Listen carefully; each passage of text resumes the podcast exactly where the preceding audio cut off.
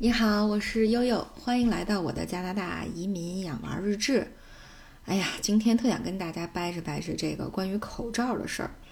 我呀，这以前也没觉得，怎么现在这个疫情一严重了啊？特别是在美国西雅图和曼哈顿这个疫情感觉要爆的这个情况下，呃，口罩成了一个特别重要的事儿呢。因为其实这个这个迹象我早就看出来了，在刚刚呃中国的疫情爆发的时候啊，我们。不断的接到这个约克教育局发给学生家长的信，意思就是我们不建议孩子们在学校佩戴口罩，啊，因为口罩会造成这个呃呃低龄的少年儿童呼吸不畅啊，更容易增加感染呃细菌和病毒的概率啊，所以我们坚决不建议孩子们，也不允许孩子们啊在这个学校佩戴口罩。啊，孩子们要做的是什么呢？要做到的是洗手啊，要做到的是打喷嚏的时候用你的袖子或者用手或者用纸巾去捂住鼻子啊。所以实际上一直以来这边的公共卫生系统宣传的都是大家不用戴口罩啊，这个这个啊，大家有别的方式啊，比如通过洗手是更好的预防病毒的方式。比如说还会有些解释说为什么要戴口罩呢？戴口罩的目的是为了减少你的手去。这个接触啊鼻子等三角区啊，以以便这个病毒进入你身体的这种啊这种机会啊，去减少这种机会。但是呢，你就会发现啊，从那个时候开始，你在网上在订口罩啊，特别是医用级 N95 的时候，就已经非常非常困难了。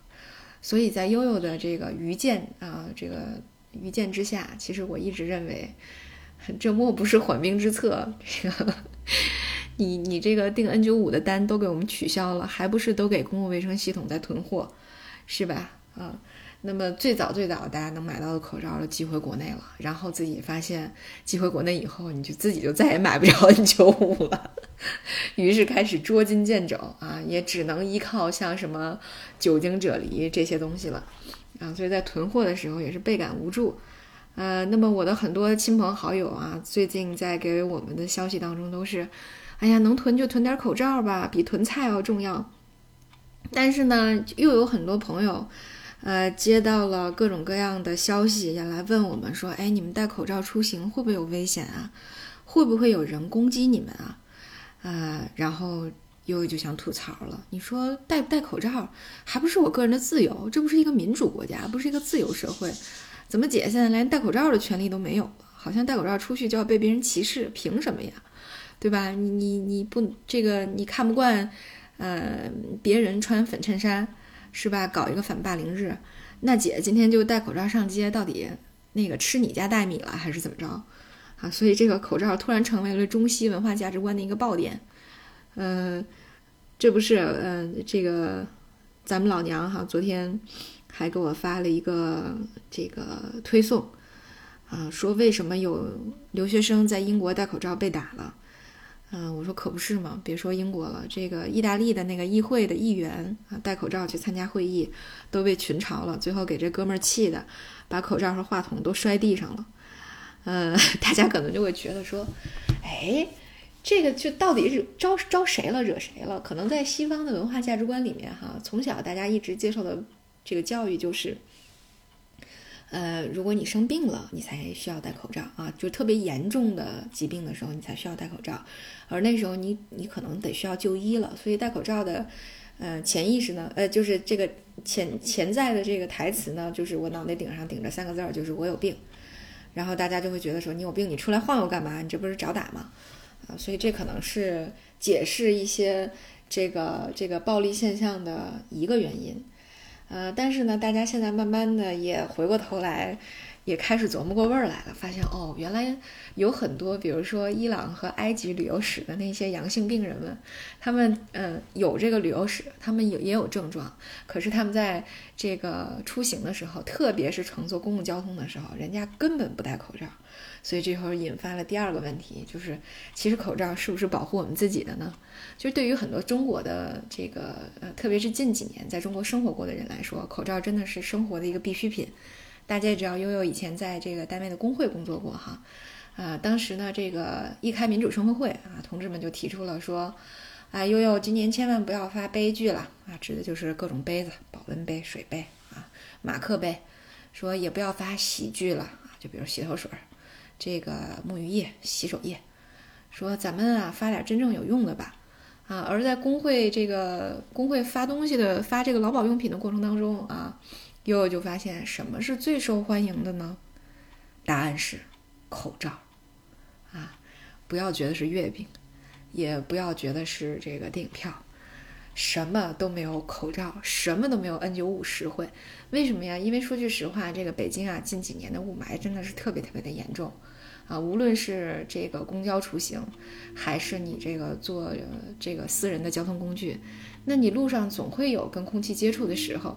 在家咱们用空气清新剂，对吧？在外面呢，啊空这个空气净化器，对，在外面呢你只能戴口罩。所以这个这个价高的啊，带气阀能换气的这个 N95 啊，就成为了呃趋之若鹜的这个工会的发放的用品。所以实际上好像。这大家谁在大城市生活，包里没有两个口罩呢？对吧？所以口罩已经成为了中国人民保护自己的啊，抗击这个雾霾的一个重要的利器。可是这个美加啊，包括欧洲的人民可能就不理解，口罩有的时候不是我有病的象征，而是什么呀？是真的是我在求保护的一个象征。所以悠悠也想到一个什么问题，就是，呃，当年这个悠悠的爸爸生病的时候，在医院哈。因为他的这个呃这个伤口需要换药，呃那个就看见这个医生要戴手套，要戴口罩。有的时候啊悠悠这个话也比较多，也比较密，就跟这个帅哥医生们搭个说：“哎，我看你们这个这个戴口罩什么，这都是无菌的吗？”后来医生意味深长的看了悠悠一眼，说：“哎，这些啊都在这个外科手术之余的。”都做不到完全无菌。悠悠他说：“你知道吗？嗯，戴口罩和戴手套更重要的意义，在医院更重要的意义是医生保护他们自己。所以，其实真正的在医院，这个口罩真的是一个保护性的功能啊。所以，可能这个呃，美家人民们还没注，还没意识到这重要的一点啊。特别是，嗯，前两天我有一个朋友给我吐槽说，这个纽约州啊，纽约州已经沦陷了，对吧？”纽约州的这个呃公共交通管委会，啊，之前是严格禁止在地铁的工作人员佩戴口罩的啊，因为担心引发公共交通系统的恐慌。但是呢，就在周日，他们的这个首席人力官又发了一个员工的备忘录，是说现在给予了员工可以佩戴口罩的自由。后来大家也说也是哈，你一个民主国家，你一个自由的社会，你戴口罩干谁的事儿了？吃你家大米了？对吧？所以实际上，哎，维稳的这个需求，哪个国家、哪个社会都有啊。但是也要考虑它的轻重主次之分。呃，就像呃悠悠在这个呃无聊的时候，经常八卦我们呃这个社区的邻居群啊，邻居群里面有这个十几年的老移民，也有从国内过来的新移民啊，观点呢就明显的不同啊，经常吵成一锅，各种撕。啊，这个昨天呢看到了一个有趣的比喻。呃，有一个人吐槽说，这个，呃，这个国内的操作啊，就像这个熊孩子写作业不好好写，那家长有时候打一顿啊，简单粗暴就是这个实现效果了，啊，然后呢，呃，这个这个，呃，但是有的家长呢是采取说服教育式的啊，比较温和的方式。他说，你看，这就像现在疫情这个不同的这个政府采取不同的措施哈，有的就是一刀切戴上口罩啊，就是都完事儿。啊，有的呢，呃，就是这个呃温和的啊，以人性化的方式啊，告诉你你可以这个得病了，你可以叫救护车呀，是吧？等等等等方式，啊，那那我不知道呃，大家是喜欢哪种家长的策略？于是马上就有反方辩友啊，这个铺天倒海的开始批判这种论调。说现在是熊孩子不写作业的情况吗？现在是生死存亡的情境啊！各位同志们，难道能以这么这么简单的情境啊去推测这么复杂的一个全球性疫情流流行的这么一个情境吗？根本不可能。这个时候我们需要的是更强而有效的这个这个政府啊，这个更有效的手段。所以呢，啊，很多朋友说，呃，悠悠，你们要不要回国避一避呀？